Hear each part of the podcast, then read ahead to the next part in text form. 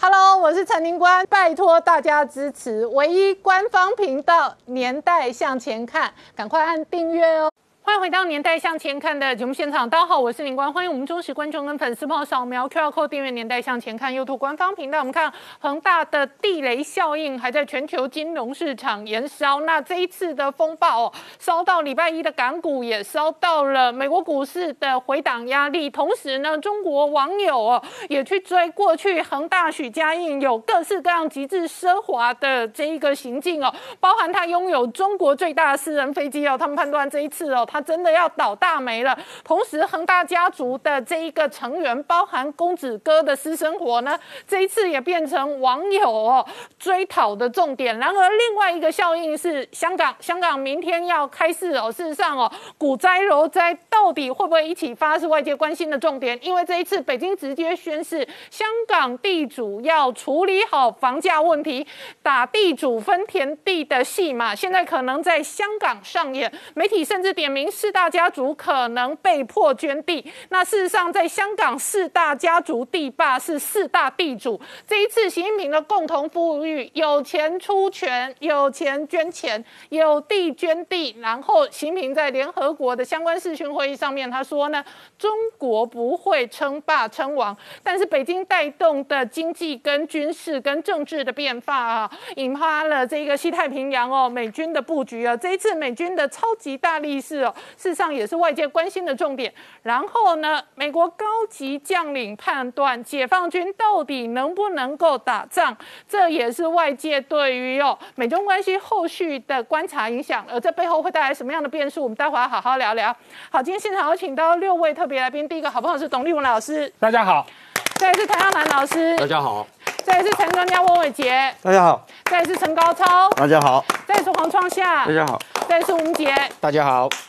好，我刚讲恒大的效应哦，还在延烧。那主要当然影响了港股之后扩散了全球金融市场。现在美国的财经名嘴天天讨论恒大，因为中国毕竟是全球第二大经济体，中国的经济变化仍然会影响全球的变化。创下美国现在高度关注恒大的债务风暴，因为恒大倒了，许家印挂了。不重要，但是如果香港股市、楼市引发一波全球金融的风暴的话，那确实有可能影响到美国。很大的一个风暴，在二十号的时候，造成全世界欧亚股票都重挫。在这重挫之下，当然 CNBC 刚克莱默也讲了，说对美国影响不大，除了是一些跟中国有关系的，对美国影响不大。连那个白宫的发言人沙奇都出来表示不足为虑，原因是认为说，他说恒大是一个总部位于中国的公司。恒大的事业和业务大多数都在中国，所以呢，美国其实受到了冲击和影响，不足为虑。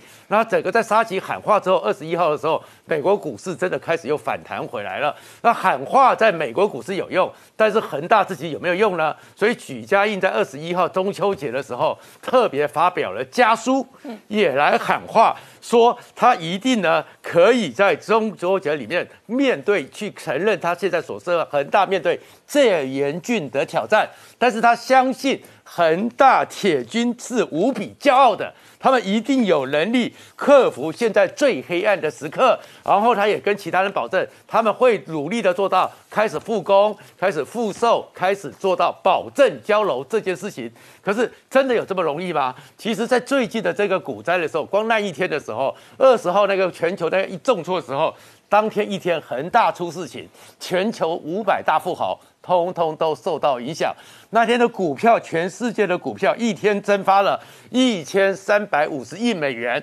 哇，这一千三百五十亿美元呢？其中光许家印自己自己恒大跌下来，许家印的资产一天之内就缩水了三百零八亿的台币。其实不止许家印，全世界在因为恒大受伤最重的。就是马斯克，马斯克因为那个股灾五五百大的那个股灾里面呢，他一个人呢资产的总额就少掉了一千九百八十七亿的台币。第二名的贝佐斯呢是一千五百五十三亿，连巴菲特都受到影响，少掉了两百七十八亿的台币。所以其实恒大这个冲击还是对很多人讲很大的影响的。然后呢，这个时候恒大到底能不能像许家印这样讲的说他能够过关呢？香港的凤凰财经网嗯特别去说。他现在光欠那个供应商的债，就打了两兆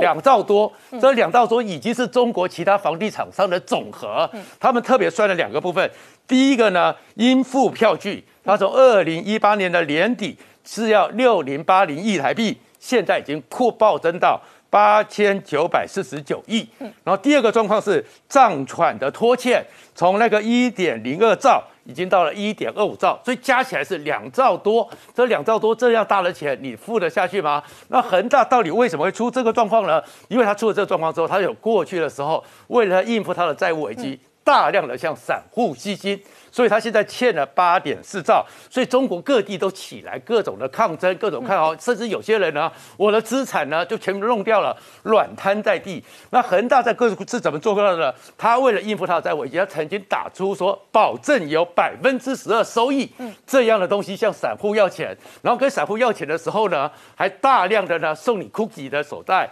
送你 Dyson 的那个空气滤清器，钱这样子不断去漏，这样去吸金。可是呢，事实上呢，他过去也做了很多投资，包含二零一三年去投资矿泉水，就亏损了四十亿的人民币。然后呢，他也去弄了一个恒大要做汽车，可到现在为止，从到这么多年下来了，连车的模型车都没有被看到。所以其实他最忠实的一个伙伴，中产实业来自印尼的，当时有去跟他投资他的恒大汽车，到现在为止呢，在利用这段时间里面，也已经出售了一点三三六亿这样的股权，通通卖掉了。开始跟你恒大脱钩，免得被你给拖滚了下去。所以整个状况，恒大风暴看起来还要继续下去。好，那伟杰这一次恒大的风暴烧到港股重挫，引发美股跟着重挫。那确实，美国财经媒体现在天天讨论恒大以及中国经济的走向。对，没错，这一次在整个恒大的风暴上面，他们就把它定义成为是中国的雷曼版的一个风暴事件。所以其实对于这个过去的这个金融海啸，事实上会造成呃这个金融市场上的一些忧心跟疑虑。所以看到我们刚刚看到这个 Kramer，他就特别提到。哎，其实在这个财经风、这个财债务风暴的过程当中，欧股其实那一天是重挫超过两个百分点，而美股呢普遍都跌了两个百分点。那他说这个风暴呢，基本上对于美国本土的市场是不太会有影响。Even 现在呢，在整个蔓延的过程当中，除了房地产之外，它有可能会影响到中国的金融业，还有部分在中国有业务的外资银行。哦，那可能这个是一个比较危险的一个地方。不过，我想其实在这个外资在中国的这些相关的企业当中，Nike 啊、星巴克啊，或者是 Tesla 跟 Apple，其实都会受到相关的一个影响。所以呢，在整个呃这个风暴扩延的同时，我想其实接下来还是要特别留意一下恒大的一个后续状况，尤其是现在这个环球时报这个总编胡锡进有特别。提到就是说，恒大它不是大到不能倒，也就是说，它现在宣示了一个立场，恒大我可以放给他倒的意思哈，所以它的风险就会越来越大。那当然也有一些财经专家有预估哈，恒大的股价有可能会持续跌跌到一个一。一块钱港币以下，那这个呢？昨天收盘二点二块港元，没错啊。今年的高点看到一字头，对，今年的高点从二十块开始起跌，跌到现在剩两块，那可能接下来再跌到一块钱。那么最主要的原因是说，恒大它其实在过去囤积房地产的这些资产过程当中囤错地方。过去中央要发展的一个政策是集中在这个中央一线、二线的地方去进行集中的一个发展。不过它因为囤房的囤在三四五线，所以呢，造成它的整个问题没有办法。呃，顺利的一个解决。我现在就算我要把这个手上的房地产卖掉，也没有人要来接手，所以才会造成现在恒大目前一个比较重大的一个影响跟状况哦。那另外我们看到，在恒大的危机的部分呢，高盛甚至特别预估哦，最糟最糟的一个情况，它会影响到中国的 GDP 高达百分之四点一，也就是说现在全年度预估是超过百分之八。那如果说很糟糕的影响一旦发生，它它就直接腰斩，剩下只有百分之四。那花旗甚至也会就预估说。中国的银行甚至会成为是这一次的一个金融风暴之下的一个牺牲品哦。那不过我想，其实这个都是后续要特别留意一下，因为他们特别知道说，在这个北京政府应该是会去救恒大。不过我想，这个后续都要特别留意一下这个呃发展。那这一次的恒大，它整个供应商的一个欠款呢，其实金额是超过了两兆以上的新台币，它基本上是全中国地产商的应付金额好应付账款的总和。一家就抵全中国所有的一个状况，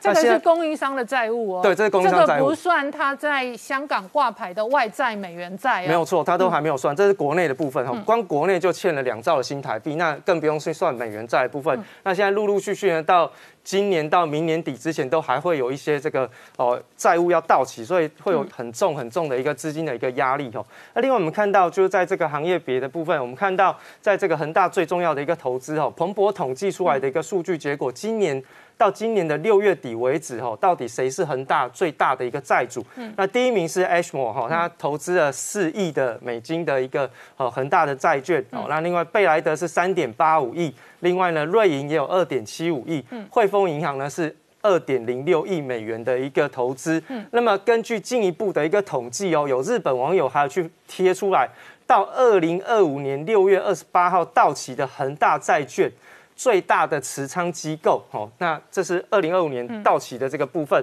第一名是法国东方汇理银行，嗯，第二名是瑞银，第三名是 Ashmore，第四名是贝莱德。嗯，其中在前十名里面看到第九名竟然有日本的养老基金。嗯，哦，那日本的养老基金呢，其实它是全球规模最大的一个哦，这个类似像主权基金的一个投资规模。哦，那现在目前今年三月底以前，日本养老基金的这个规模呢，其实已经达到了一点七兆的美元。嗯，也就是说，当这一次在整个恒大受到了一个影响之外呢，它整个日本养老基金也有可能会受到一些资本被侵蚀的一个状况。好，所以我们在汇总恒大的债务，现在可以确定的是供应链供应商两兆债务。对。然后呢，在中国的其他金融跟体系到底是多大的黑洞，是个问号。对。然后第三个债务是在香港哦，它发行的美元债券。所以持有美元债券的都是外资金融机构，没错。那刚刚点名的这几家，不管是投资银行或者是养老退休基金，对，都是买恒大债券的机构，没错。所以这些呢，如果恒大的美元债挂掉的话，他们就可能是苦主。对，就苦主。好，那第二个效应就来来讨论。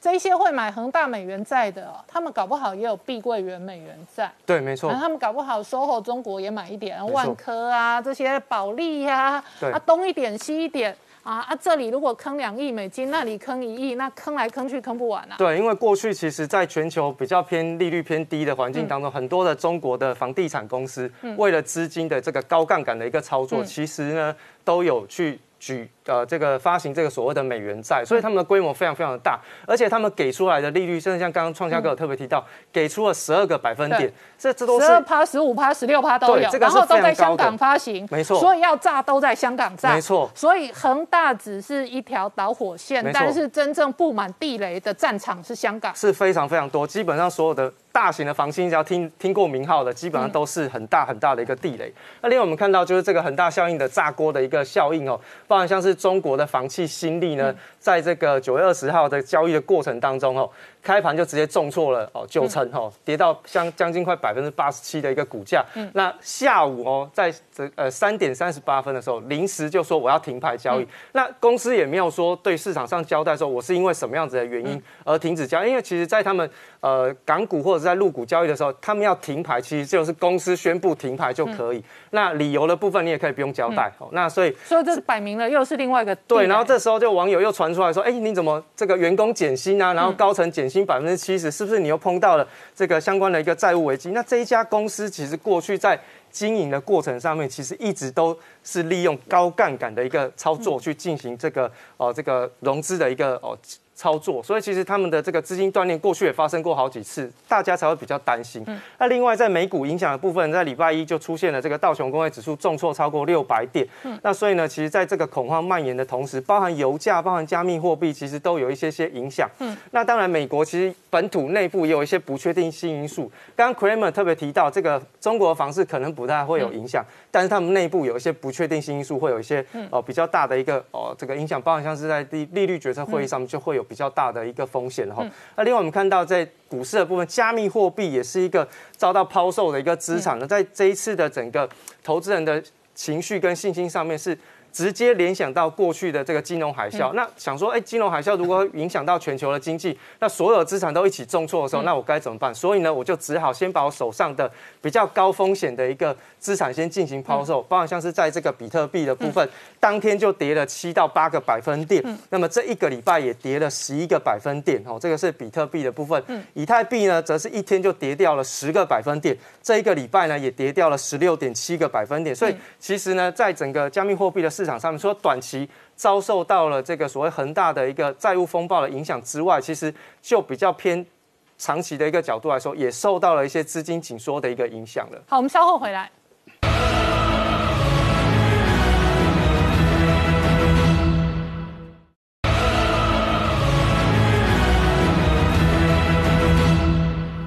年代向前看的节目现场，我们今天聊的是恒大的地雷风暴引发了香港的股票市场破底跟重挫，那同时引发开发商哦开始杀价卖出这一个楼盘哦，所以呢外界判断香港的股市跟楼市都会有一波明显的回档。那另外一个指标的观察是香港四大地产天王呢，到底要不要响应共同富裕，那一起共同捐地？那同一时间哦，过去在中国内部，我事实上这一些赚大钱的地产大亨是非常奢华的。许家印哦，拥有全中国最大、最豪华、最贵的私人飞机哦，林林种种的奢华的行径都被起底出来。对，刚才林冠提到，其实这个曾经是六百亿人民币身价的一个大富豪，楼起但是楼塌，但是楼塌之后，最近大家开始在网络上起底。他六他六百亿人民币的身价到底过着什么样的生活？好，我们先看看这个呃，他这一台飞机，刚刚主持人提到这个叫 G 四五零的飞机。这叫湾流飞机哈，这一台的价值是二点八亿的人民币哈。那它的我们来叙述它这个字，这个是它在二零零三年曾经哈呃透过一个叫可利亚的一个至高最高的一个航空设计研发团队来设计这架飞机哦。所以这架飞机基本上它有很多的性能。我们先看它的长度是二十七米，它的高度可以到七米，它的羽翼的长可以到二十三米。好，但经过设计，对，经过设计好，你看它的长度。高度、宽度，而且最重要，它是零点八，呃，最最快的巡航的赫马，可以到在海上可以到四千三百五十海里，可以行驶这么这么远。另外，它的高度可以到四万五千米的高度。所以，但是大家来想说，这一架飞机，这一架湾流的设计是在做载谁的？在许家印吗？不是，是在他的爱将，哪个爱将？他的足球队员呐。他叫做用湾流来载这个，他的足球队员，因为他喜欢用这一台去征服全世界，他去打打。所以他除了物业、地产之外，还有旅游，最重要他还要一个什么运动？嗯，所以基本上他的扩充能力太大了。好，那这一架飞机里面，我们看多，你看影片里面多奢华，这等于可以坐大概十二到十八、十六人。它有一个特殊的一个专用的厨房，可以专门为这些呃足球队来呃另来这个煮菜。另外一个大概可以呃有些什么奢侈的啦，这里面都可以在里面啊吃喝玩乐哈。好，那这台飞机里面，当然它除了这台飞机之外，还有一台飞机，嗯，还有一台叫做 A 三一九了，这个价值比这更高。大概五亿人民币，所以换起来这这个这两架飞机接近到八亿九亿的人民币了哈。好，那我们看这是一个它空中的奢华，但是它的房间的奢华哇，这几天起底了。嗯，有一份这个网络的名单呢，叫做恒大高层哈里面的生活史的这个档案，嗯，就是在网络里面流传。奇怪了，这个网络怎么流传？好，我们就看许家印本人。刚刚主任提到他奢华，他的奢华还是跟他的严谨是相对的。他非常不喜欢，除了管家跟私人秘书之外，保镖之外，他不希望任何男人亲近他很近。我是不晓得，男人是对他有危险的，还是对他有一些有一些可能会暗杀他哈。第二个，呃，他自己非常呃讲说他有高高规格，嗯，高规格，我人走到哪里，电梯就要到哪里。换句话说，总部这么大，我要走到那个地方，电梯你就要开着，嗯，哦，等着我哈。另外，他的吃的东西也非常奢侈，他喜欢吃日本的温室的。呃，哈密瓜哦，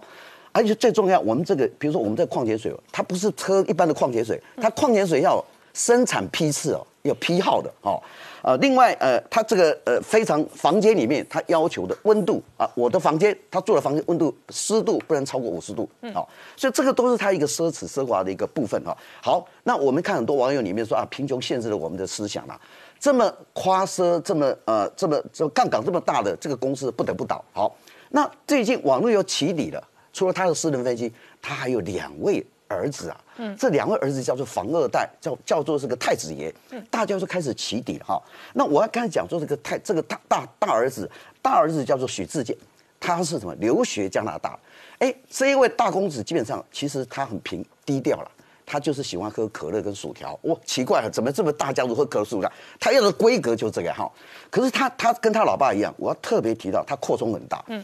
这位这位呃大公子许家印给他留在上海，这个叫做全族建筑公司，这家是上海一家上市公司，很清楚的，他现在总市值是一点三八亿人民币，这几年来总共扩充了五点五倍，嗯，学了他老爸，杠杆的程度之大了。好，另外他五年之内他投资了一百亿人民币，各位我刚才讲的都是亿的，就是亿的，不是百亿，就是百亿以上的哈。这位大儿子哈，这位大儿子目前掌管他的像说他的园林呢，啊，这个这个农业的啊，就是他的这个呃植栽啦、土方啦啊这方面呢，还有这个所谓的物业了哈。这位大儿子，那二儿子更更呃更厉害了，二儿子是呃留学呃叫做哈佛，大家叫做哈佛海归，这个名字哈从来这个叫做许腾克，从来没有人知道这个人的名字，他在外面只用 Peter，所以他公司里面非常的低调神秘。这位 Peter。许家印给他在广州、惠州给他积极扩充，各位啊，我们在台湾现在推了一百亿就算了啦，他这一位二儿子大概一年可以推七百亿人民币的案量，哇，七百亿如果乘以五，一年可以推三千五百亿台币的案量，你就知道他扩充多大。他在整个吃下一百五十米的叫做棕榈岛哦，这个整个的呃这个物业。那最后我要讲一下，其实刚刚那个主持人提到，去香港，香港还有个两个受许家印影响最深的。一个就是刘銮雄，刘銮雄已经被投资他的时候亏了几十亿人民币，还有一个新世界的郑家纯，但亏了三十亿的人民币，所以我相信哦，这样的奢侈的档案，慢慢的还会再露出来，嗯，报道他们全家奢侈的一面，所以这个都可能被这个中南海哦好好清算、清算监测。对，那中南海事实上有可能接管这一个恒大的同时哦，外界观察的是，在香港媒体报道哦，林郑月娥呢指示哦，地产商要配合政府政策。那习近平的共同富裕真的走到有钱捐钱，有地捐地，香港四大地主可能被迫要捐地。习近平现在真的是贯彻一国一制，所以在中国的内部里面呢，马化腾、马云，你们就把你们的钱给捐出来，共同富裕。但在香港里面，这四大家族，你们呢，很可能手上的农地，通通都要捐出来，也要来共同富裕，打土豪分田地。那先前的时候呢，路透社先讲说，北京上面已经指示游戏规则改变了。林郑月娥特别出来讲说，哎，这个是传闻。但是他传闻之后，就开始讲了，确实整个政策已经做了一个大幅的调整，要开始公私营民营的合作，要把很多斜坡地呢大量的建造各种公屋，然后希望呢香港这些囤积农地的人呢，我们跟你合作，你一半无偿。嗯，给政府使用，那其实就是要你们捐你们手上的农地了，把你给捐出来，其实就开始要逼迫这四大家族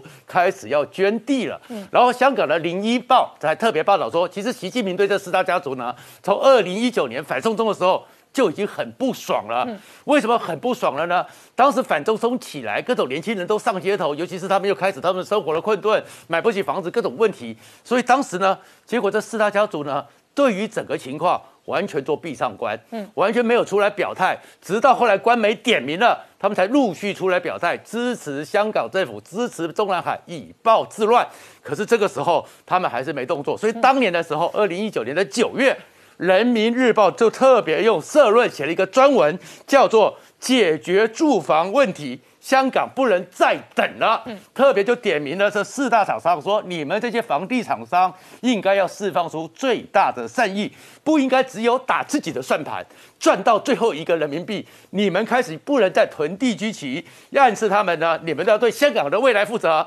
你们要对年轻人展现你们的善意。那这个时候一出来之后，大家都知道，《人民日报》一写就是已经发起了战火，什么？这个战火之后，大家看着这四家家族，你会做什么？结果只有新世界大概有嗅到味道，嗯，所以新世界在二零一九九月二十五号就宣布说，捐出他们里间所有的农地里面的百分之十八，大概是二十七万平方公尺，捐给政府，嗯，希望你去做。哎，人家讲说，哎，那你这样子，那其他的三家呢？李嘉诚呢？你们这个情况，你们会？怎么样呢？那其中里面的陈启宗最特殊，因为陈启宗一直被认为是最轻中的红顶商人。那这个时候就应该跳出来率先响应嘛。就他出来讲说：“哎，我的个性呢是不喜欢当出头鸟，嗯，所以呢，香港政府这种做法是不明智，他没有去呼应。然后再过来呢，李兆基呢，李兆基说：哎，这个东西是很好的。”但是呢，从农地啊，就这个东西，我们可以跟政府好好磋商，以拖代变。嗯，然后李嘉诚是没有讲话，但是长江实业的发言人说，农地变成建屋啊，需要时间，需要不是能够当场立刻解决的。大家又跟你打太极拳，所以拖了一年多之后，现在习近平就告诉你，韩正现在正在广东，正在深圳坐镇。看着你要把它捐出来，如果他们的农地真的完全的捐出来，大摩就去推估，他们农地就要被迫他们手上的农地通通捐出来的话呢，二零二零年整个香港的房屋供给会从现在的三点五万单位到了十万单位，而房价呢至少要跌百分之二十以上哦哦，所以现在打土豪分别地，当年二零一九的时候我写文章告诉你们的，你们听不懂，现在习近平就跟你们告诉你们说，你们怎么样做个明白人。好，我们稍后回来。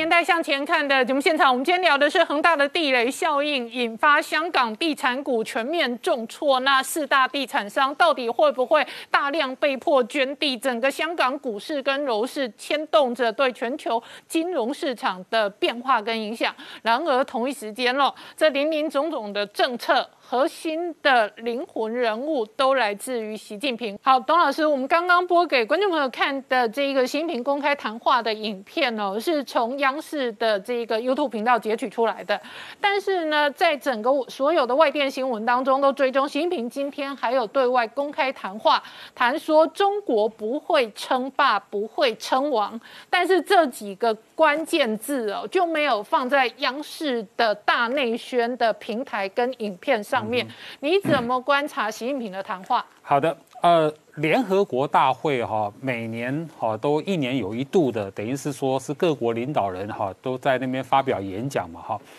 所以这个场合呢哈，它基本上它是一个讲理的地方，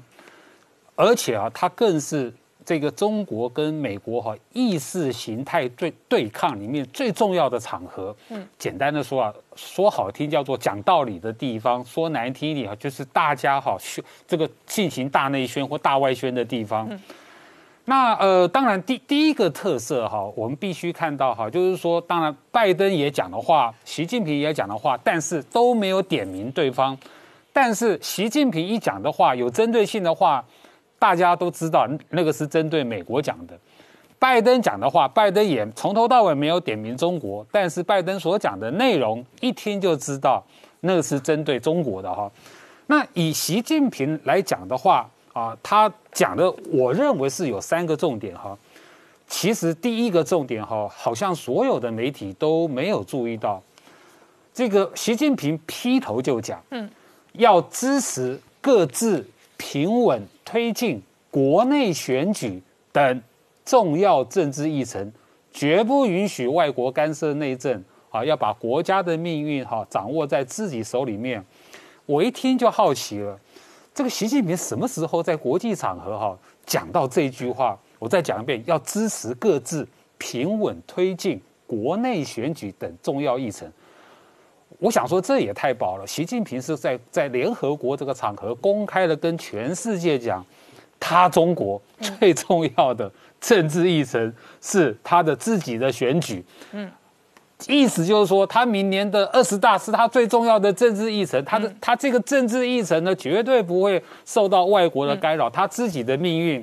啊，他要自己掌握。嗯，这讲的也太白了。嗯，好，第二个他讲哈，当然。啊，就是说这个要放弃什么小圈圈呐，哈，零和思维啦，哈，他要实行哈真正的多边主义。以前在川普，去年就去年还是川普九月份的时候，联合国的大会讲话是川普嘛，所以川普执政的时候呢，中共一律是骂川普搞单边主义，他一他一定是这样骂。现在拜登上台了哈，拜登他推动的是多边主义，所以呢，中共全部改口，就是说拜登。推动的那个多边主义呢？哈，是小圈圈，嗯，是假的多边主义，所以习近平他才会哦刻意这么说。中国要推动的是真正的这个多边主义。第三点哈，就就是涉及到这个重点了。习近平又讲了一次，他过去讲过了，中国过去没有，嗯，未来也不会啊侵略啊，也不侵略他人，也不会称称霸称王。好。这个话要怎么理解？上一次习近平讲这个话的时候，中国的网民哈都已经回答的很很好的。中国过去没有称霸称王，所以中国所有的土地都是外国送给你的。嗯，这一句话就讲完了。嗯，这是骗人嘛？好吧，你过去骗人就算了，你未来还不会称霸称王？那请问今天在亚亚洲，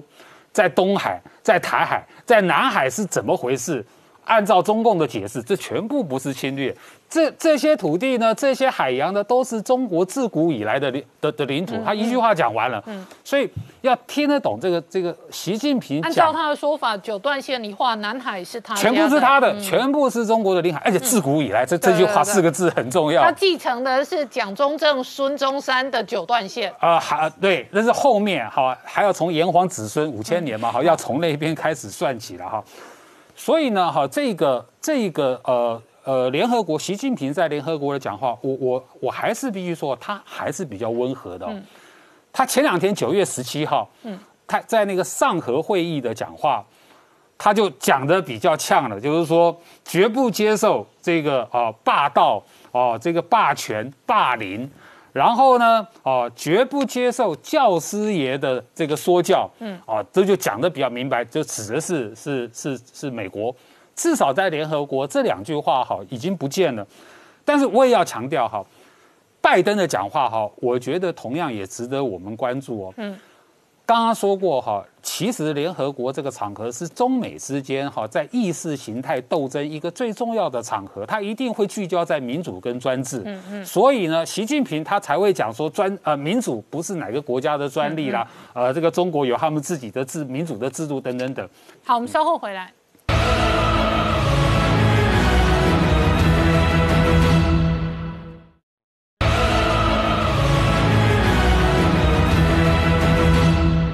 年代向前看的节目现场，我们今天聊的是中国的恒大跟地产泡沫的修正，还在影响全球的金融市场，同时也影响着政治跟军事哦。不过美军方面高度戒备解放军，但是解放军的作战能力到底如何？现在看法非常的两极化。对，解放军究竟是真老虎还是纸老虎？哦，那当然从不同的角度去分析，有不同的一个结论。那最近日经亚洲评论呢，呃，曾经有一篇报道，就是在谈到说，其实从不同的一个层面，特别是人的问题的角度去观察啊，那认为说解放军近期非常多，其实表面上是发展硬体武器装备的过程中，其实也无形的暴露了它内部士气可能有严重缺陷的弱点啊。那主要是。的观察是说，因为特别近期国际发现，这个解放军不管在内蒙、在甘肃、在新疆、在沙漠地区哦，大量的打造这些所谓的一个洲际弹道的飞弹发射井。那这一篇报道的评论把它延伸到南海哦，把这两个哦串联起来，认为说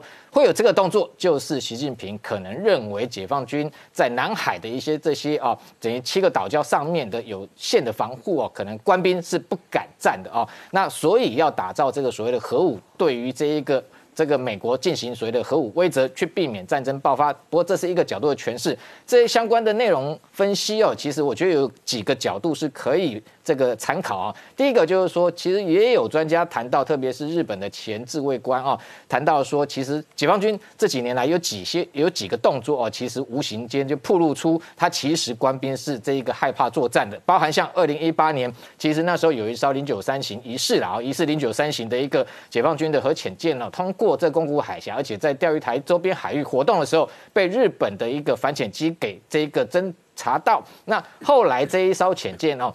随即浮出水面，而且做了一个很罕见的动作，就是把他的五星旗给直接挂出来。因为过去来讲，其实像这种战略核潜舰哦，基本上就算是敌方不断的追踪哦，也要保持你的水下逆中哦，那直到离开哦，相互也会进行抗衡，不会这么轻易的就浮上水面哦，甚至挂出五星五星旗。那日本的自卫官就解读说，其实这一这一个动作，这个宛如在战时的时候直接举白旗投降啊，那表示说这一艘潜舰上面哦，不管是他的一个舰长来讲，各方面的研判，他担心遭到日本自卫队的一个可能进行这个所谓反潜或攻潜的这样的一个动作哦，所以担心这个可能这艘潜舰不保情况之下，才被迫上浮到水面哦，所以这个动作也被解读说，其实解放军的官兵其实是拒战啊。那第二个还有包含像，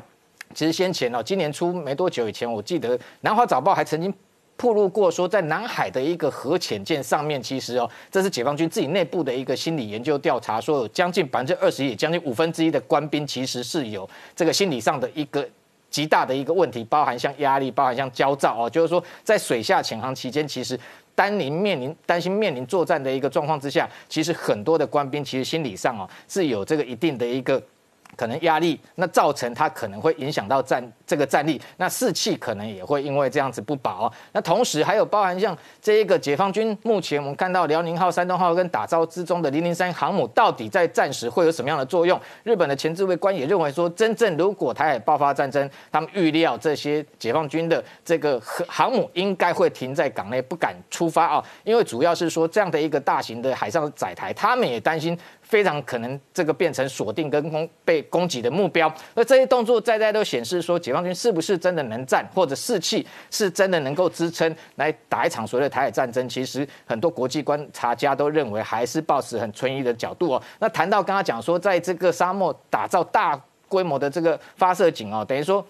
南海造岛礁本来是解放军想利用武力在南海进行军事扩张，打造了七个岛礁之后，在上面部署飞弹、部署雷达，甚至连这个战略核潜舰都部署到南海。但照理来讲，应该解放军会强力来支撑在南海的一个相关的一个它的扩张的一个动作。但是可以发现，美国强力在这个南海进行自由航行，包含像航母打击群频频进入的情况之下，他们也认为说，其实解放军根本不敢开战啊，所以回过头来变成。回到要在内陆打造这种大规模、大量的一个飞弹发射井，目的就是要用于警告美国哦。那这些动作其实背后还有隐藏很多解放军内部的一个部队的兵力结构跟组成的问题，就是说近这几年来，中国其实内部不断的在要求要增加生育率哦，因为过去一胎化的情况之下，二零一六年以前哦，很多解放军的官兵其实部队组成百分之七十都是独子。那这影响包含像他们的家庭、他们的整个社会环境，其实对于解放军是不是应该为这个中国来打一场其实没有任何意义的战争哦，其实内部也是有很多的矛盾哦。那在这种情况之下，变成近期在鼓励增加生育率，是不是也凸显过去本来来讲，解放军本来它是属于募兵呃招征兵制，但是其实过去来讲，因为当兵有很多的一个好处哦，所以还利用各种关系要去从军，但是近期可能募兵的一个效率已经越来越差哦。愿意当兵的人越来越少，这种情况之下，变成说连取消一胎化，可能都会跟这个解放军的一个兵力组成会有很大的关系哦。那当然，整体上来讲，还有包含像这一个它的一个这一个在核武的一个建制，那这些是不是有具体的威胁？其实人的问题哦，还是中间的一个关键哦。因为习近平是不是没有办法信赖第一线的一个官兵哦？是不是他的军令下达下去，可能第一线的官兵并不敢出击哦？这样也有很大疑虑。所以前一阵我们看到西部战区为什么一年换了四个司令啊？就是说，现在解放军内部，特别是习近平在任用这些所谓的军方将领，他用的是这个讲求忠诚，也就是政治将领，并不是专业将领。所以这种情况之下，这些所谓的政治将领是不是具备军事专业的一个能力，能够愿意这个为习近平来打一场战争？这都是这个外界所抱持质疑的。当然，这另外一个角度还有不同的观点。我们近期也观察到说。美军内部似乎有很多不同的评估哦，认为说解放军的确他的一个在军事武力上面的威胁越来越大。那最近他的这个美军的空军部长，那一个叫肯德尔，他在对美军内部哦相关的一个演讲里头，特别还谈到说，解放军近期来讲不断的打造这个远距的一个军准导引的一个飞弹或者高参数武器，甚至在太空在网络上面。都有长足的进展。那他也谈到我们刚刚讲的这个在内蒙这些地方，这个大量打造所谓的核武的这一个发射井啊，那他认为像这样的一个。做法哦，可能的确对于区域的一个安全跟危这个呃和平稳定都有一定的一个危害哦。那当然他还提到一个过去没有听过的，就是说他认为解放军有可能在仿照前苏联打造一个叫做这一个呃低轨道的一个轰炸系统，也就是说把这一个核武直接先送到这个地球低轨道的这个地方，然后躲过这个美军的预警卫星的情况之下，再导引到地面袭击地面目标。那他认为说这样对这一个美。美国本身来讲也有这个具备一定的一个威胁哦，那当然美军也要这个这个重整军武能够有效的防范。不过美军的一个相关的评估报告，当然外界现在也都看得很了解，美方可能譬如说它的建军上面也需要预算、需要经费，但是认为说它是不是有把解放军的一个硬体的威胁扩大？不过我认为不尽然的地方就是说，基本上美国重视威胁，总比他过去放任解放军内部不断的向美国切密也好，大肆发展他的一个军事的一个装备来讲。都还要来的这有效避免未来解放军可能存在的一个威胁哦。那当然，现在美国这一头碎师可能突然醒了，了解这个解放军对他存在威胁的情况之下，对于解放军的发展当然有一定的一个遏制效果。不过，我觉得最重要是说，美方在研究。解放军战力的时候，可能不能只片面观察它，譬如说宣传的公开的资讯，因为毕竟解放军很会宣传哦，很多的战力其实不是实际上来的那么强大。在这种情况之下，我认为未来解放军到底是真老虎还是假老虎，都不能以偏概全，从单一的角度去观察，而且它是一个动态的一个发展跟变化。那对台湾来讲，最重要就是说我们自己能够比较有主观跟客观综合的一个研判哦。那不管它的一个军力到底是强还是弱，台湾至少自己要。做好相关万全的准备哦，无事敌之不来，事无有以待之哦。在各种情况之下，如果他真的这误判情势，那真的对台进行武力的一个入侵的行动过程中，台湾至少要有能力能够确保自己的安全，将敌军给击退。好，我们稍后回来。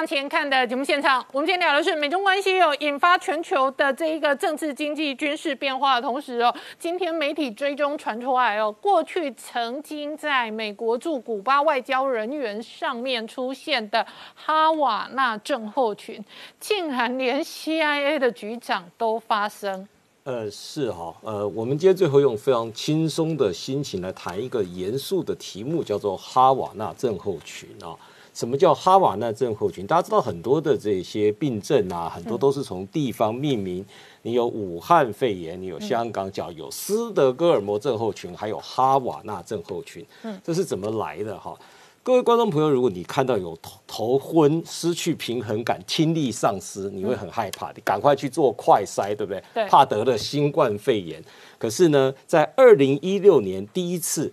美国驻古巴的哈瓦那的一些这个外交官，他忽然发现了头晕的症状，他失去了平衡，他听觉丧失，他焦虑。那正常的状况之下，可能医生说：“啊，你太紧张了，你回家吃个好好睡觉，那么这个这个吃点症状药大概就可以了。”可是美国很认真的去研究这个问题，他认为这个是认知迷雾，嗯，非常可能是古巴对当时的美国外交人员进行音波攻击。哦，当然古巴说没有这回事情，你想太多了。可是从此在二零一六年，也不过五年前嘛。就多了一个名词或多了一个症状，叫做哈瓦那症候群，这是一种病症。但是现在没有证据。从那个之后，美国就陆陆续续发生说，美国在中国的使馆、在俄国的使馆有外交官出现类似的情形，甚至包括 CIA 的人员也出现过。这个跟我们台湾也有关系。在二零一九年的时候，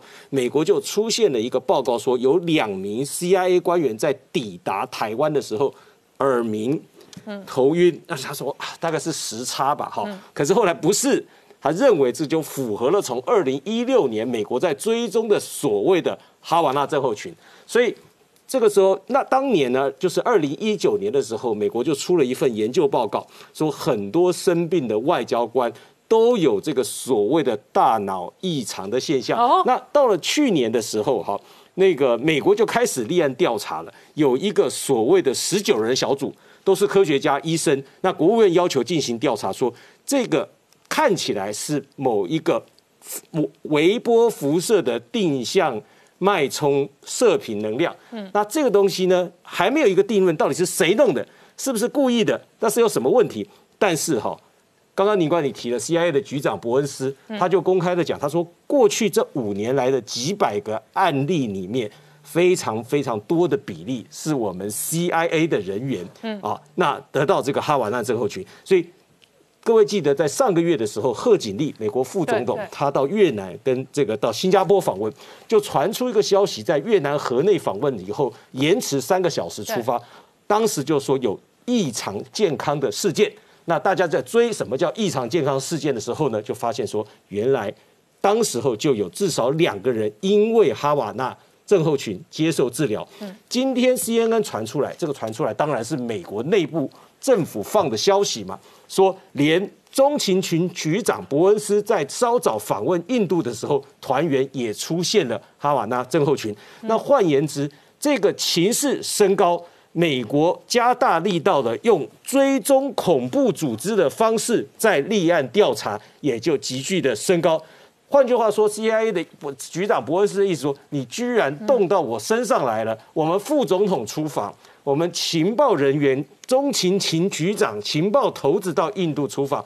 你都可以用奇怪的音波。脑波的干扰或不明的原因，让我们的外交官、情报官生病，产生哈瓦那症候群。所以，这个已经升高到接近恐怖组织的方式在进行研究。那究竟到最后是什么原因，我们不知道。但是现在也有很多说。其实过去啊，在六零年代跟七零年代的时候，美苏冷战的期间，其实很多当初俄国、苏联也用各种的辐射微波的方式做脑波的干扰，所以这个可以像谍报小说、看电影一样的精彩。那后续一定还有进一步的调查报告，但是显然这一次今天 CNN 放出来这个消息，表示美国的政府情报单位、国务院。高度重视所谓哈瓦那症候群对美国所产生的影响和侵害。好，今天谢谢大家收看《年代向前看》，也提醒我们忠实观众跟粉丝朋友扫描 QR Code 订阅《年代向前看》YouTube 官方频道。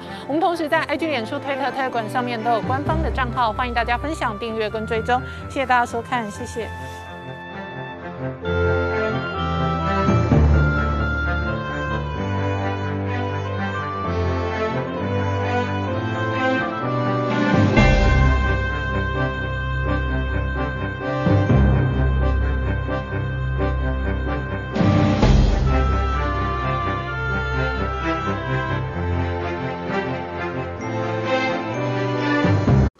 是陈宁官，拜托大家支持唯一官方频道《年代向前看》，赶快按订阅哦！Hello，我是陈宁官，拜托大家支持唯一官方频道《年代向前看》，赶快按订阅哦！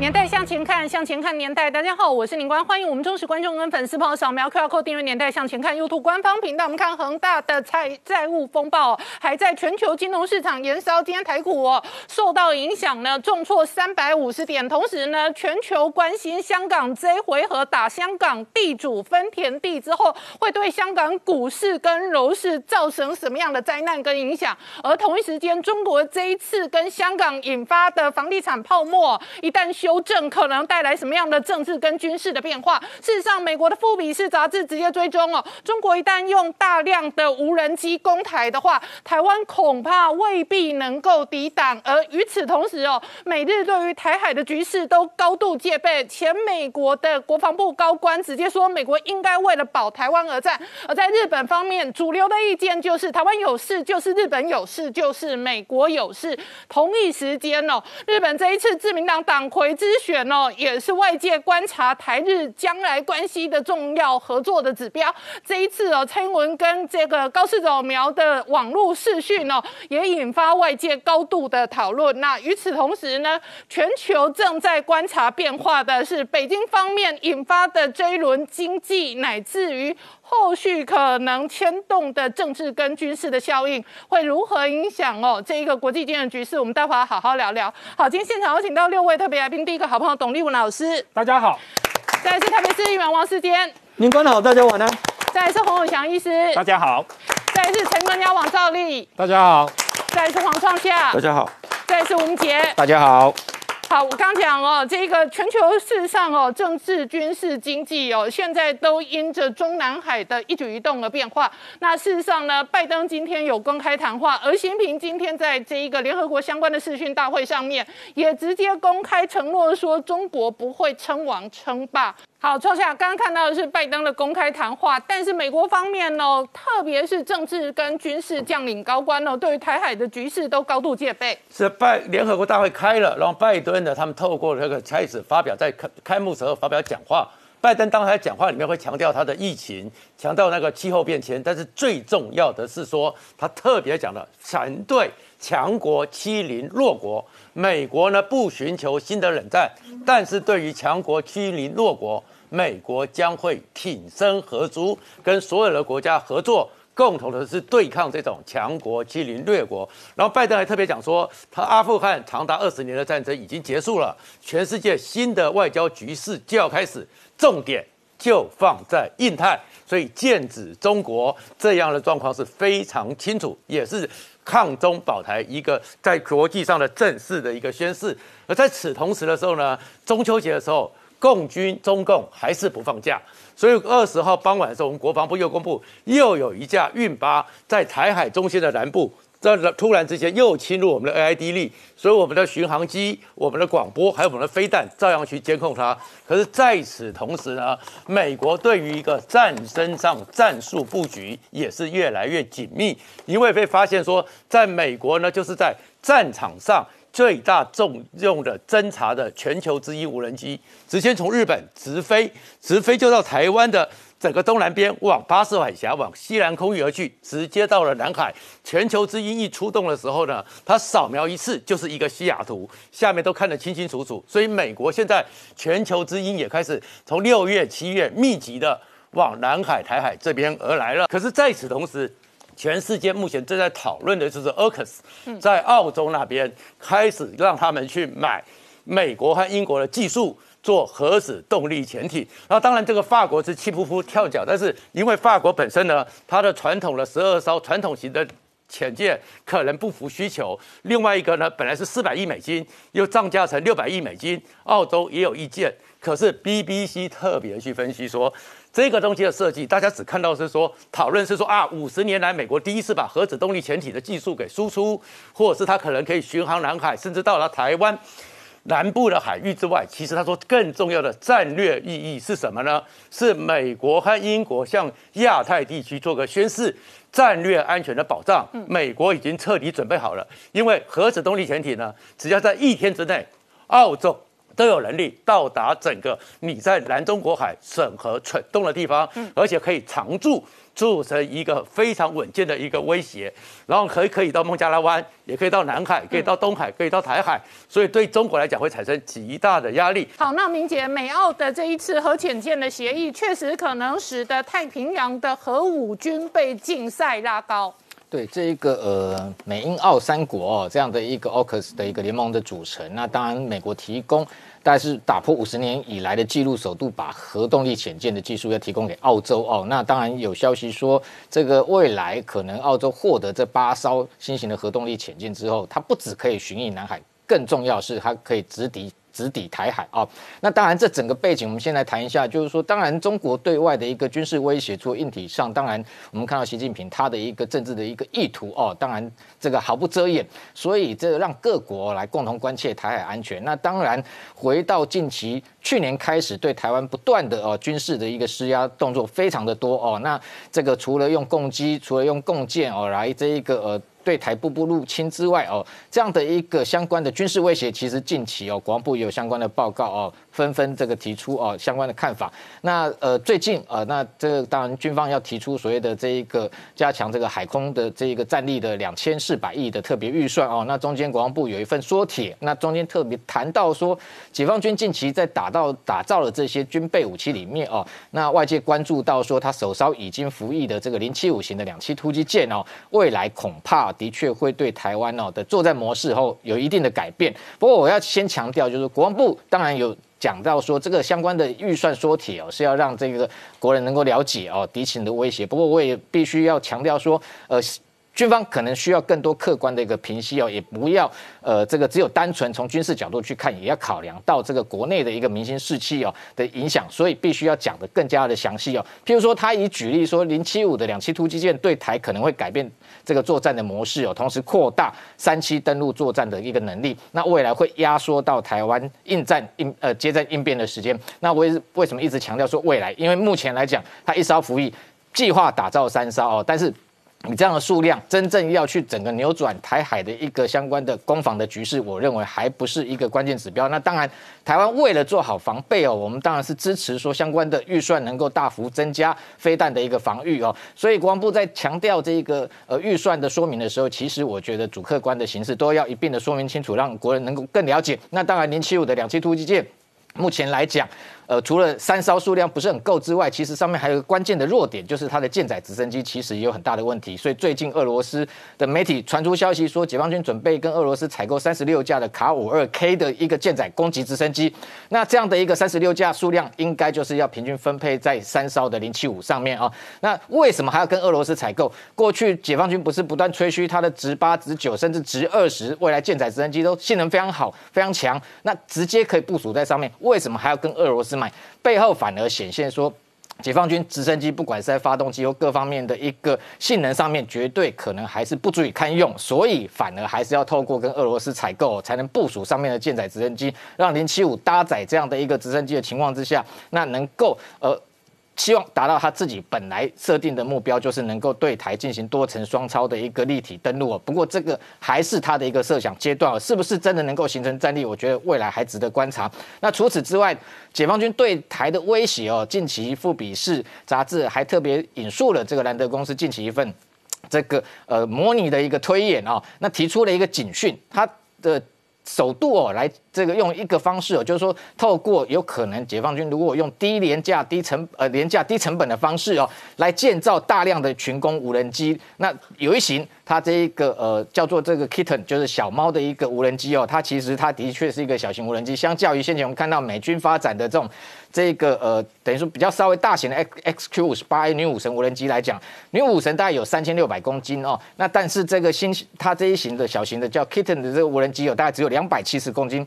就是说，大概只有它十分之一不到的这个大小啊。那主要是要发展用群攻的模式，那上面可能配备小型的喷射引擎哦。那当然还有这一个可能，它的目标是要能够巡航每每个小时能够达到这一个次音速大概九百公里的速度哦。那更主要的是说，它的发展研发成本大概只有三十万美元一架哦。也就是说，它用商用的一个相关的一个感测器哦来装备，它不是用军规的方式，但是主要的重点在于量。也就是说。这个兰德公司在模拟，他说，如果今天解放军组成，譬如说一个中队哦，能够在二十四小时之内就能够一次发射一千两百架的这样的数量哦，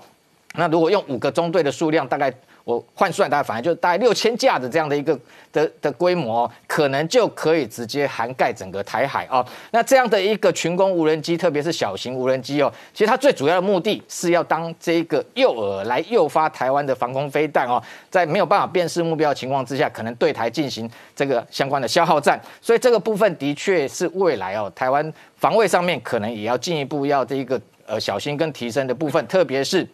如果因为我们用这个呃比较高价的防空飞弹去袭击它的话，变成说我们的消耗会比它来的大哦，而且它在消耗你的一个防空飞弹之的情况之后，在下一波才是真正进行它所谓的原本设想的首波导弹攻击。那这说这种情况之下，台湾可能就会变成在防空上面的能力会相较于这个原本的设想要来的薄弱哦，所以这样的一个攻击，当然。对于这一个呃兰德公司，它只是一个构想，一个模拟，能不能成真呢？其实也很多人在讨论说，以它这样的一个规格啊，跟性能来讲，要能够让小型无人机能够自空六个小时，但是它的一个体积大小，其实连期待油料可能都不够的情况之下，能不能达到这样的效果，其实外界是存疑的啊。但反过头来，这个部分也可以当做让台湾未来发展防卫上面做一个参考，因为反过头来，如果今天是台湾发展这样的群攻无人机。除了可以反制它这样的一个群攻无人机的一个攻势之外，其实对台湾来讲，反而也有一个防卫优势。我们同样以这种六千架的一个规模，如果用较廉价、更廉价的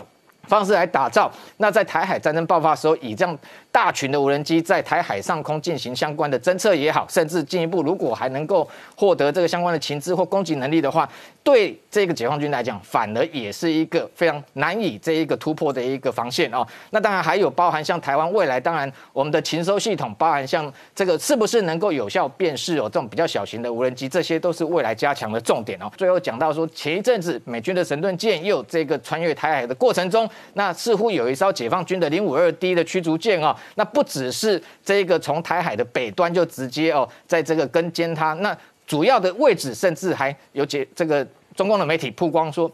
它是夹在美国军舰跟台湾本岛之间哦，换句话说，有可能是在台海中线以东哦，用这样的方式来这一个等于说展示对美能够具备一定的反介入的能力。不过，当然军方强调说这可能哦也是一个宣传战。不过，我们要重点是观察是回到最近的一些两岸之间台美日台双方军方在台海的一个角力哦，就是说看得出来解放军的确近期哦对于美军不管军机也好或者军舰也好，已经亦步亦趋哦，等于说跟的已经更紧，那企图用这样的方式把它这个逼退离开台海啊相关的海空域，但是反而结果我们可以看得出来，解放军越想逼退美军或日本的相关的军力，结果反而导致让美国跟日本介入台海更深。那这样的一个策略是不是能够奏效？其实我认为完全可能会达到一定的反效果。好，我们稍后回来。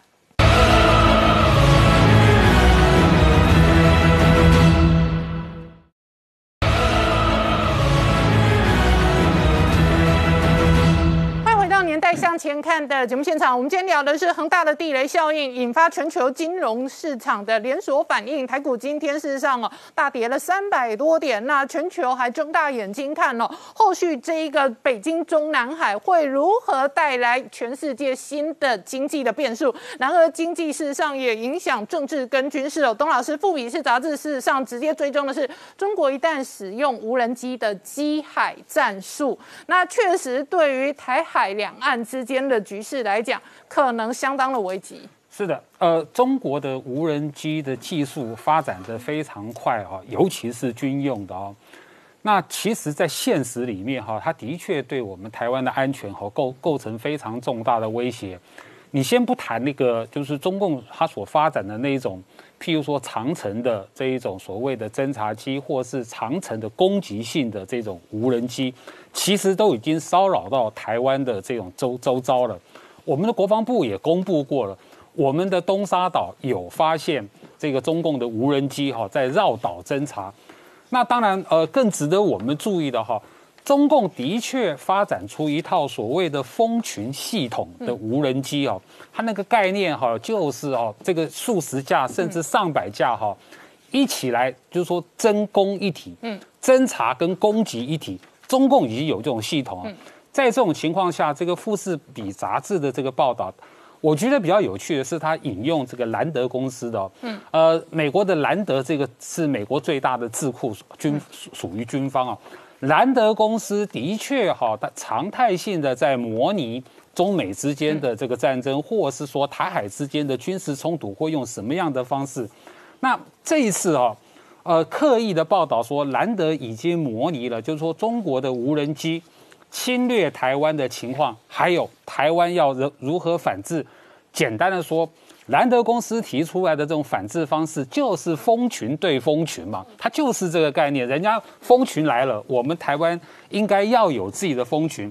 然后呢，这种蜂群战术的话，用台台湾来用的话，第一个低成本，第二个低技术，嗯，它不需要那么高的技术。那刻意的哦，它是用美国版的这个，刚才有谈到所谓的女武神的这一款女女武神的这一款美国的无人机哦，它原来的重量是三千六百公斤。嗯，那如果要发展这个蜂群的话，不需要那么重，十分之一不到十分之一，一架两百七十这个公斤就够了，而且取名小猫 Kitty。那一次要五百架，是一个中队。嗯。然后当然了，刚才有谈到哈，就是说这个五百架哈，因为它是低成本的，而且它用的这个通讯技术呢哈，也是所谓的五 G 毫米波。什么叫五 G 毫米波？简单的说，短波了。他们彼此之间这五百架哈是蜂群嘛，他们是彼此挤在一起的。嗯，他们用的是短距离的这一种通讯波，所以呢，他不怕干扰，因为中共的干扰呢，一定是长程干扰。我用个那个那个白话文来说了，哎，我们的广播哈，FM 很好干扰，长波很好干扰，AM 短波反而很难干扰，因为那个范围小嘛，所以这个让中共无法干扰。然后呢，只要部署在我们台海的周遭，哈，至少要五个中队，好，两千五百架到六千架之间够了，整个台海就可以覆盖到。那当然哈，呃，他是说，呃，他们也估算过，这个小猫 Kitty 啊，这一架成本要三十万美金，大概九百万新台币啊。其实我觉得还是太贵了啊。嗯。台呃无人机好的技术，我们台湾也有。用个简单的概念啊，呃，高雄。呃，在表演过高雄啊、台中，好，台北都都表演过，就是有有那个假日有那个烽火的时候，有无人机表演嘛，有一堆无人机出来排各种图形，它就是那种概念。所以呢，我们台湾的无人机的技术哈，不是说没有，而且既然是低成本、低技术条件的话，我觉得我们国家哈应该要赶快，我们国防部应应该要赶快自己发展，嗯，这一定是未来的趋势。另外一个更有趣的。呃，这个呃，法国还有我们台湾立法院长都已经公布了，嗯，在十月份的时候，十月初的时候，会有五个呃法国的国会议员会来台湾访问，是由法国的参议院的这个有台小组的主席理查所领导的。那呃，为什么会来呢？哈，这个这个跟我们过去所谈过的欧洲的外交已经转向了，转向，嗯，反中抗中，亲台。然后呢，它会有个骨牌效应。譬如说哈，我们都知道上一次是捷克的议长来台湾，接着哈接棒的立陶宛的这个啊的这个这个代表处，台湾代表处要设立了。其实捷克跟立陶宛都受到中共很大的压力，啊，这个软硬兼施一样，他们照干。所以这次就轮法国大国要出面了。此时此刻，我觉得更有趣，因为刚好，嗯。在在这个关关键时刻，这个法国刚好跟美国、英国、这个澳洲哦闹翻，因为那个核潜艇的问题，所以说法国非常生气，已经召回了这个好法国驻美国跟驻这个澳洲的大使嘛哈，还取消了跟英国国防部长的谈判。很多人在猜测，美国的盟友破裂，嗯，法国会不会倒向亲中？嗯，我认为不会。嗯，为什么？法国顶多会回到二战结束以后，他们所谓的戴戴高乐的战略自主外交路线，就是说我即法国即便不亲美，嗯，但他绝对不会亲中，就用这两件事情证明一件事情，法国的议员要来了，一件事情，前两天我们国防部公布了，我们台湾跟法国刚刚签订了一个幻象那个战斗机的资源哦协定。这是一个公开的协定，我们台湾还有法国的武器在这里，六十架这个幻象战斗机，还有四百五十颗的这个云母飞弹，九百多颗的魔法二型飞弹，通通是法国货。呃，这个合约啊，就是台湾跟法国的军事合作，从一九九二年到现在已经二十四年了，所以很难得。所以我觉得现在是一个非常微妙的时刻，法国。跟美国闹翻了，所以呢，法国呢，他呢不可能亲美了，他也不可能亲中，他以后会用他自己的方式啊搞他的外交。这个时候，法国的这个呃浅见卖不成，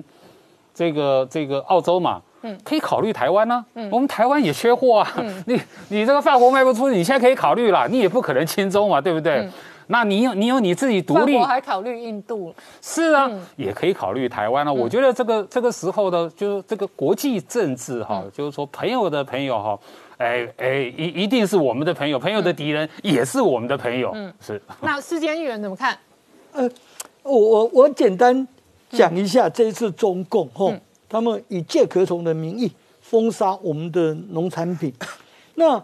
我觉得他用借壳虫这个名义，哎，您管，嗯。生要见虫，嗯，死要见尸嘛，嗯，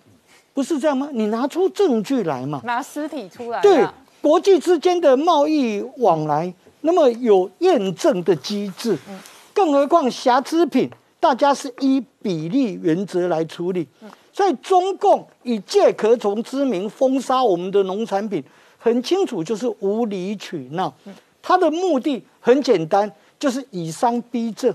以民逼官，以农逼统啊，哦，这实在是很离谱。以比例原则处理的话，哎，本来国际上借壳从一点点的，那么就是熏蒸的方式，但是他舍此正途而不救，很清楚他要遂行他的政治目的。但是这几年来，我们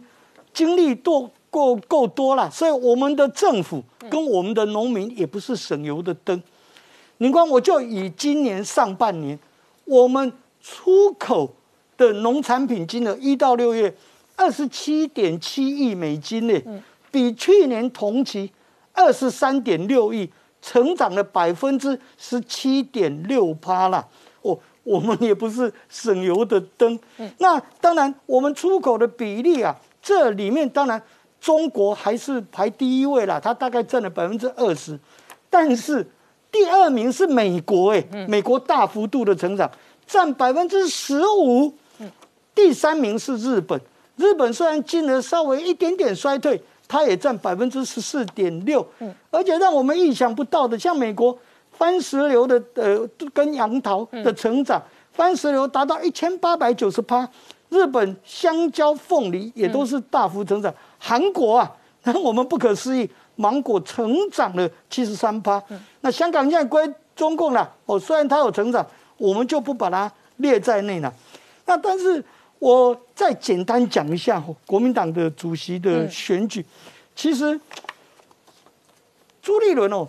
真的是急了，嗯，他现在是惊慌失措、六神无主了，所以已经到了不知所云。哎，您看朱立伦堂堂是。国民党的政治精英哎，哦，还政治前辈，他竟然啊直接就讲了，说张亚中当选，大家都怕，大家都怕，竟然就直接这么讲，而且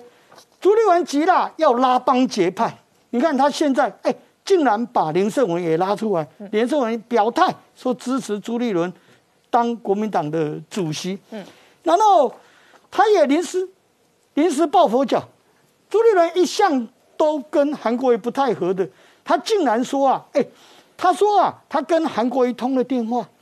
哦，他说韩国瑜很关心我的选举，嗯，他这么讲，但是事实上，韩国瑜是男版的洪秀柱了，嗯，啊，张亚中是二点零版的韩国瑜，嗯，所以张亚中跟韩国瑜他们是。分进合集了，哎，您看，现在韩国瑜人在美国，他去拉拢国民党这些老华侨派那些深蓝的票，他们可以党内选举，他们可以这个通信投票嘛，所以这很清楚的结果。呃，朱立伦因为急了，他还是这么干。然后其实朱立伦啊，他是打从心眼里，其实从过去就瞧不起韩国瑜。因为很清楚了，当时国民党的总统出现，哎，那个韩国瑜不是周末都会办大型的造势大会吗？在凯达格兰大道，朱立伦竟然直接就呛，当时他就直接呛四个字：劳民伤财。嗯，他过去是这么对朱那个韩国瑜的。那韩国瑜后来他也打了回去了，吼，他当时他也是说，吼。他由他的副手出来说啊，哎，韩国瑜更胜蓝军的太阳门。嗯，你看太阳门就是指朱立伦呐，哦，就是朱立伦就是怎么样，单惊戏绑惊杯嘛，他就是那种个性。嗯，所以在我看，其实国民党主席的选举后，第一点，因为朱立伦越来越怕，嗯，他很意外说情况变成这样。所以他越来越要靠重他的陆军，嗯，他必须靠地方的把诺，对。所以你看，地方现在好几个县市首长表态了，要支持他朱立伦。可是已经表态的这几位，哈，我四个字形容了，嗯，无足轻重哦。哦，真的关键的那几位，嗯，哦，你比方说侯友谊、卢秀燕，比方卢秀燕，嗯，因为他们。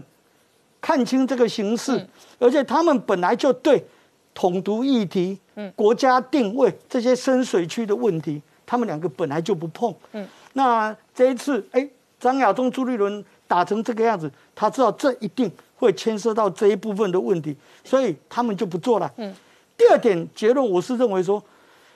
柯文哲啊，嗯，会趁势而起的。哦，哦，因为他一看国民党乱成这样，哎，他是可以来接收一些，嗯，反正对柯文哲而言，捡到篮里，嗯，就是菜嘛，吼。那我觉得对国民党里面自称精英的这些主流精英们，比方说，哎，朱立伦他们，他们现在真的是吓坏了啦。嗯，因为哎，前有大敌张亚中，后有追兵柯文哲。哦，嗯。那我个人的看法，我是认为说，哦，任何党都一样。嗯。你的领导人，我认为就是让最强的出来嘛。嗯。选举领导人本来就应该这样哦。国民党现在谁最强？最强的出来谁最强？哦，现在根据民调哦，而且是针对他们党员的民调哦，好像这一位张先生是比较强哦。那我认为一个党扶龙王现在要扶张亚中。我我我是做一些政治分析哈。嗯，我认为，哎，一个党让最强的出来，该分裂就分裂嘛。嗯嗯。哦，不要这样子。他们好几个表面上的领导人，在那边成天貌合神离、各怀鬼胎。嗯，尤其国民党，我认为你们振作起来，对台湾、对整个国家不是坏处。你们就让最强的出来，不要到时候二零二四跟我们民进党对垒的时候，哦，打输了再来怪兵器不好。嗯，哦，好，我们稍后回来。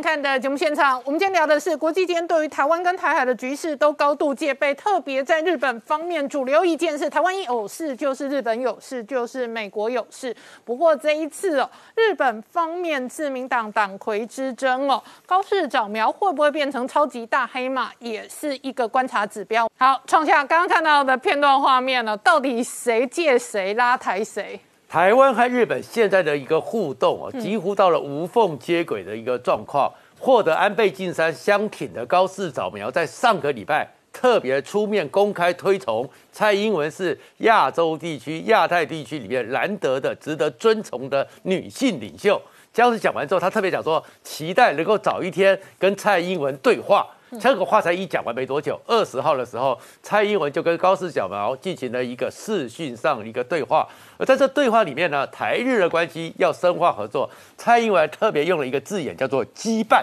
嗯，羁绊我们常常用的在日本的字眼里面是什么呢？是难以断绝的关系。台日之间有这样一个羁绊的关系，然后在现在一个世界上战略秩序快速变动的时候，希望在各方面跟日本加强合作，包含也是。因为中国也宣称说他们也要加入 C T P C P P 了，所以提出申请了，所以也希望日本在主导这个 T P C P P 上协助台湾早日加入。而高斯小毛对蔡英文的回忆里面也呼应说，他深表同意。而且呢，认为台湾和日本之间在很多领领域里面实质的互动和合作可以热切频繁，所以台日之间这两个女性的领导人开始在互相的连接。当然，高市长们要在透过这个时候也证明女性领导人在日本这个社会里面，你看蔡英文都可以受到尊崇的。然后再过来，其实，在全世界现在对于台湾的关切越来越多了。我们知道说，先前的时候，岸信夫接受美国媒体的专访，特别强调说，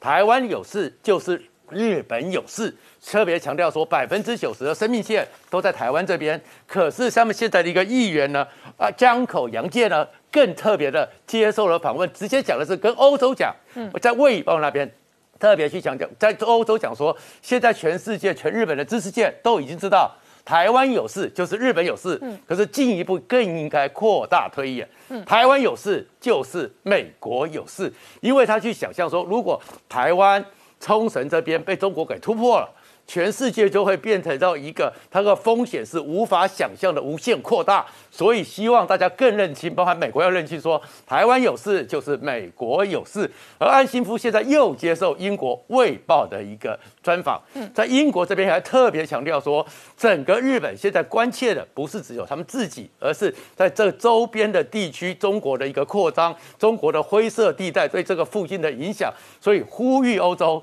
更要出面。出来相挺台湾，相挺日本。日本的现在的所做的一切，都是为了要维护和他这附近的安定和繁荣，确保稳定。安西夫上次讲说，他们即将在与那国岛新建飞弹基地，部署飞弹部队，还有石环岛也是。日本防卫厅也已经决定说，因为西南这边有事的时候，要快速的反应，要建两艘大型的运输线。快速的把弹药、飞弹这些人员在西南这边常驻冲绳，快速的补给。好，我请教洪律师哦，台日之间的友好使得日本哦，今年过去三四个月以来，一共赠送了台湾三百九十万剂的疫苗哦，那确实也是这一次对于舒缓跟改善我们疫情跟疫苗荒当中哦非常重要的这一个帮助哦。那另外一个部分是今天 BNT 哦，事实上也在高中生哦校园开打，哦怎么观察现在疫苗的施打跟疫情的变化？呃。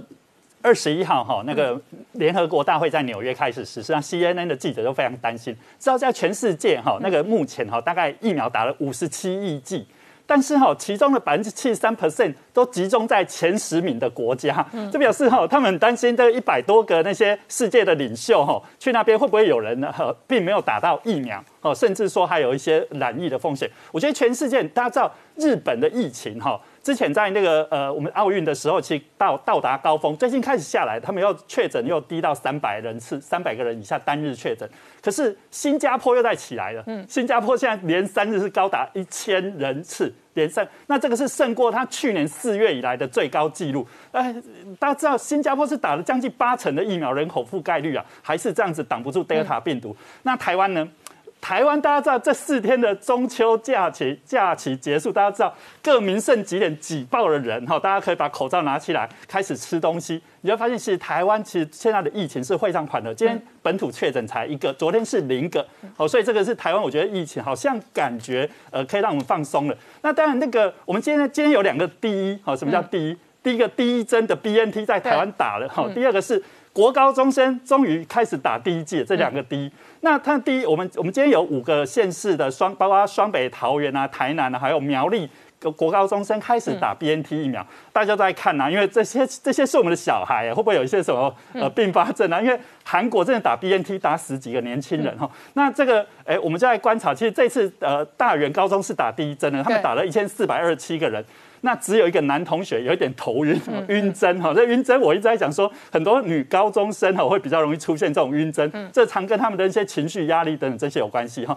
到目前为止还算安全。我的女儿也要也是一个国中国二女生，她准备要要打这个 BNT 疫苗。那其实教育部就统计哦，签了那个的我同意同意书，对，总共我觉得呃，可能国高中生还蛮听话的。你知道他们的疫苗同意书的那个同意率有多少吗？高达九十三 percent 哦，一百也可能是大家喜欢 BNT 疫苗了哈，但是不不愿意的，为什么还是有一些不愿意？嗯，大家考虑到还是那个心肌炎的问题哈。那我就跟大家讲一个心肌炎，美国哈这打了那么多，大概有三百零四个因为疫苗导致心肌炎。嗯，那重症的有多少？大概五趴，一百个五趴是重症的，九十五趴都是轻症的，死亡有多少？零个。哦，并没有因为死亡，但是呃，我们讲年轻人这样得到新冠肺炎不会死亡，可是他们死亡率还是将近零点零三 percent 到零点二二 percent，所以我是建议还是需要打疫苗了哈。那当然打完国高中生，我相信哈，其实我们在一百二十九万国高生打完之后，我们的第一季的覆盖率又会上升哈。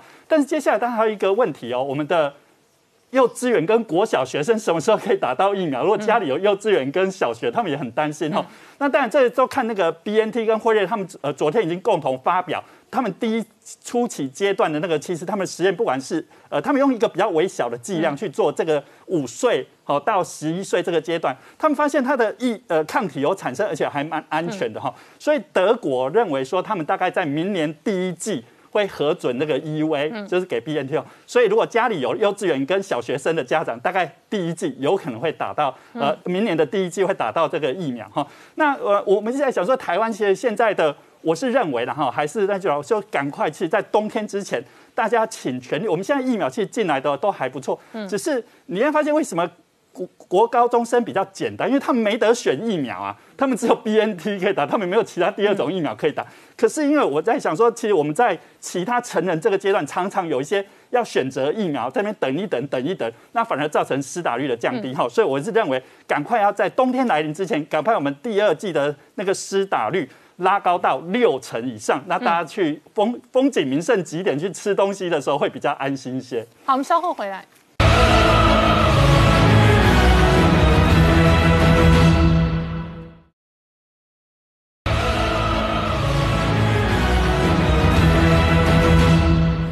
年代向前看的节目现场，我们今天聊的是台股今天连假过后开盘哦，那确实哦补跌重挫了三百五十点哦，那主要的原因当然跟这一波恒大地雷效应有关，特别是哦礼拜一哦香港几乎发生严重的地产股股灾哦，那这一回合长期的政策会不会影响到全球的金融跟股市哦？确实是外界关心的重点。呃，对，没错。我想在港股的部分来讲，因为出现了所谓重挫的一个走势啦，好，那当然也拖累了美股了，哈，所以你可以看到我们放假的这几天，美股其实不管是美国的科技股或道琼的部分，甚至于台股的 ADR 的部分，像台积电、联电。也都出现了重挫的走势，所以今天台股刚好顺势来进行跟国际股市来进行联动，嗯，哦，所以你可以看到今天的一个台股跌了三百五十点，那外资的部分今天大概卖超了三百五十五亿，嗯，那它的一个大概砍了蛮多全指股，对，没错，基本上来讲，只要全球股市回档修正，外外资要卖，基本上都是卖全指啦，嗯，哦，所以今天全指股跌幅来讲也都比较重，所以指数比较多，那台指期货的部分。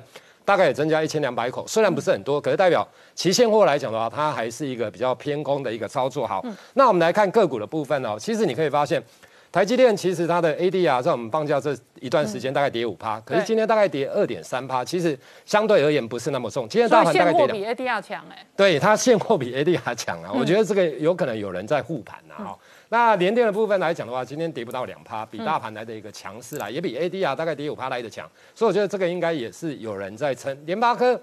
相对上来讲就比较弱，跌了四趴多。我想最主要是因为大陆的问题，因为大陆假如大家担心经济会放缓的话，其实联发科最主要的营收就是来自于大陆的手机晶片这一块。那大力光的部分也是一样，因为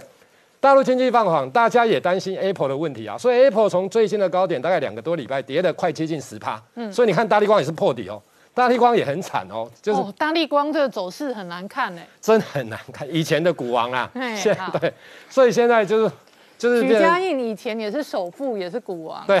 没错。好了，来，那我们来看一下其他的部分来讲到，除了大力光部分呢，我们来看一下钢铁股的部分，因为钢铁铁矿砂来讲，其实最近也跌蛮重的啦。后所以你可以看到像春源，嗯，哦，像所谓关田钢的一个部分来讲，其实这些的股价也都出现了重挫的一个走势哦。那论泰拳的部分。就是在金融股，因为它持有南山人寿。其实今天的金融股也很弱啦。对对，最主要大家也担心铺险的问题嘛。嗯。虽然我们的主管单位一直喊说这个没什么铺险，可是股票市场其实它最担心的，嗯，就是疑虑啦。对。除非你的疑虑让大家慢慢的释怀，嗯，那我想股价才会慢慢回稳。假如大家还是搞不是很清楚的话，其实股价的压力都还是会很大啦。嗯。好，那我们来看一下其他的一个重要的一个讯息的部分，其实。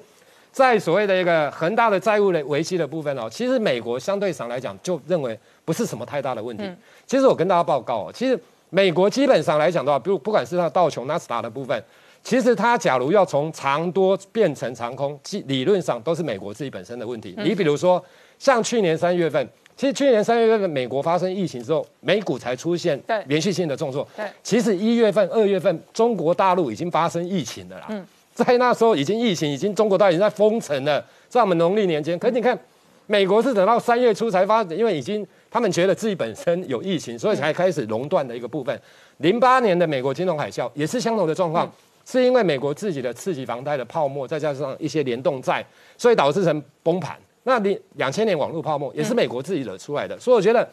其实哦，就美国刚刚所提到的，就是说他自己认为，其实恒大的问题对他本身来讲。长线而言不是那么严重啦，只是说短线上来讲，确实会有一定程度的一个影响性的。而且短线可能影响的是持股的信心，对，没错。尤其是高持股的人就会觉得现金落袋为安，或者调整这一个持股的水位嘛。对，所以短线上不会有系统性的风险，跌归跌啦，可是不至于产生系统性的一个风险。好，那恒大维期的部分来讲，高盛当然也说了，最惨大概。四点一趴对大陆的一个经济影响，可是他认为大概一点四趴了，除非真的很惨烈是四点一趴。那一般现在预期大家今年对中国大陆的经济成长大概是可以维持八趴以上，嗯，所以砍了四点一趴，假如最重的话，真的砍四点一趴，其实是蛮严重的，嗯，从八趴直接腰斩剩四趴，所以我想大陆恒大的问题来讲，大家还是要特别的一个留意，好，我想是这样的一个情形。好，那香港的部分来讲的话，其实他们的一个部分呢，就是垄断的一个行为啦，那现在就是不容许哦，在香港的一个房地产等等这些有垄断，其实它就是要让。不管是中国大陆或香港的部分，其实它压抑它的一个房价啦。我想最主要的情形大概是就是这样，所以也产生了很大的一个问题，因为它一直干港，一直跟大陆的政策去去杠杆来讲的话。是互相违背的，所以整个股票市场最疲弱的是港股。对，没错。一一度重挫一千多点的是港股。那昨天港股哦，小红小平哦。对。那港股今天休市，明天的开盘也是一个观察重点，因为香港整个股市的全值主要成分来自于地产跟金融服务业。对。可是地产跟金融服务业又绑在一起。对。因为房价楼价如果跌的话，金融的获利跟呆账都会受到影响。对，没错。大陆其实也是有一点类似啊，其实房地产的部分跟金融占他们的一个比重，相对上来讲真的是蛮大的。我想是这样的一个情形。好，那所以在香港的部分来讲，我想当然就必须加以观察。另外的就是说恒大的部分，其实在明天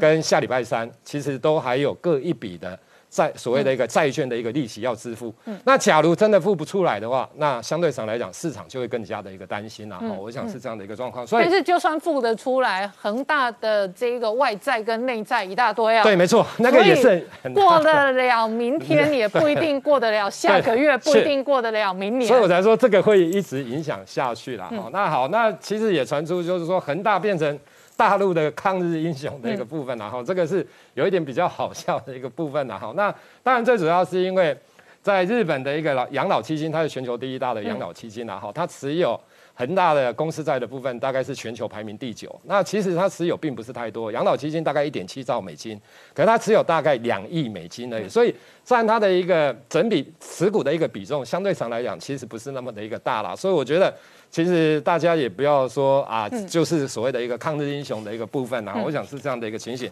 所以我总结哦，恒大的事件大概是这样子哦，就是说，短线上来讲的话，其实它没有。所谓的一个太多的系统风险，我们指的系统风险是说连续性的重挫啊。其实你像今天，其实系统风险是类似去年的垄断，垄断对，或者类似雷曼的倒债，然后整个金融机构的彼此间的流动是完全停滞，对，不不信任等等这一些然后，所以我的意思说，不至于不啊，那没有系统风险不代表说短线上就会涨我的一种，它搞不好就是一个呈现一个跌升跌多涨少的反弹的一个现象了哈。那另外一个就是说。其实美国的部分呢，就是说现在大陆也遇到麻烦。那美国的景气来讲的话，其实目前来来讲，就是说升温的状况目前有降落，就是说它的景气的成长，其实在第三季来讲，以现在的预测，会比第二季等等开始出现减缓的一个现象。所以大家现在再加上科技业的一个长长短料的一个问题，哦，我想整个确实现在到 Christmas 这一段时间哦，确实。科技业啦、原物料业等等，这些确实会有一些的问题啦。那只是说，大家在等待。我们来总结全球金融市场哦，恒大跟香港地产跟中国地产是个麻烦。对。然后美国的景气有没有 overbooking？对。然后库存到底多少？圣诞节到底卖不卖得动？也是一个问号。对。所以。然后联准会还跟你说，哎，我要缩表了，我要放拿钱回来了，不不再放钱出来外头玩了。那变成说，整个主流的市场里头找不到明显的利多。对，没错，现在基本上来讲也没什么主流了啦，因为科技有科技嘛，船产有船产，原物料 有金融有金融的麻烦，所以我觉得就是说，中线来讲的话，基本上的操作就是要还是要相对谨慎，持股比例真的还是要控制在相对很低的一个位置点啊。那要操作的话，跌升之后可以试着哦去做强反弹的一个动作，我想大概是这样的一个情形。好，我们稍后回来。